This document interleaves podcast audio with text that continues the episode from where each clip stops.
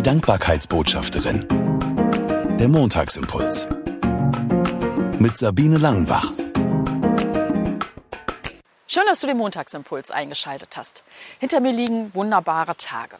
Ich war dann nämlich mal weg. Mit meinem Mann zusammen bin ich ein paar Tage in den Süden geflogen. Was tat das gut? Einfach mal die Seele baumeln lassen, nichts tun, faulenzen, lesen, ein bisschen stricken, auf der Liege unter Palmen liegen, von ferne das Meeresrauschen hören und zwischendurch mal über den heißen Sand ans Meer gehen, die Füße in das schöne, erfrischende Wasser des Atlantiks reinstellen, die Brandung nicht nur sehen und hören, sondern schmecken. Salz auf den Lippen. Ach, was tat das gut.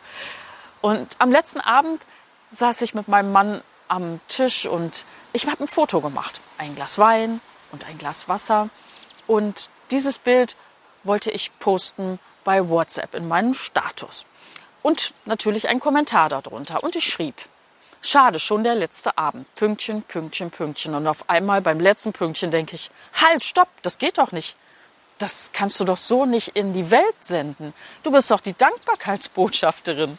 Nee, da muss was anderes hin. Und so schrieb ich, dankbar für wunderschöne Tage.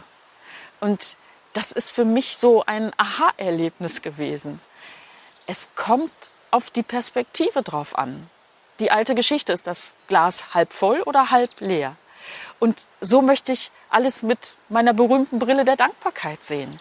Nicht schade, dass es vorbei ist, sondern hey, Gott sei Dank für diese wunderschöne Zeit.